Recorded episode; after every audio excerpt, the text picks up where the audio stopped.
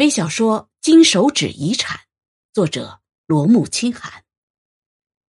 我去参加一个非常高大上的古董鉴定会，期间大咖云集，有一位还是上过央视某频道的。几幅字画鉴定过后，几个名不见经传的人物作品被专家建议价格到了七位数。主持人高呼我的名字，我带着手中的一幅字体站上了评估台，打开这幅字。上面写着“寿比南山”四个大字，苍劲有力。那“寿”字的一撇如刀雕刻，干净利落；那“比”字的两竖整整齐齐，不高不矮；那“南”字的两点如轴对称的反向对应，叠放一起，完全重合；那“山”字的中间一竖高高昂起，傲慢不已。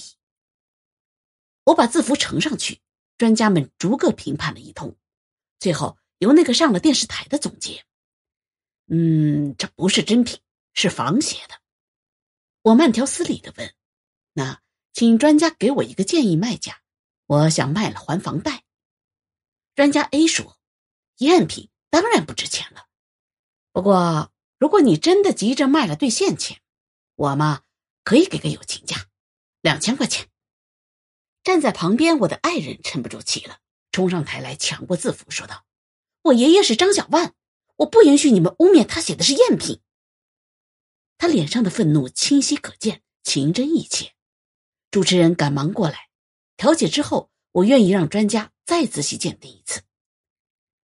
专家们唇枪舌战讨论了半天，根据落脚处的名字笔画，断定是我爷爷的真迹，并且仅此一幅，收藏价值可达一亿 RMB。这一番折腾下来，在座的收藏大咖们。都争着要收购我爷爷的字符，鉴定现场简直变成了临时竞拍台。最后，这幅字体以两亿元被人竞拍到手。几天后，我开着崭新的路虎，载着几个专家和主持人，一路欢笑着进入到我海边的大别墅。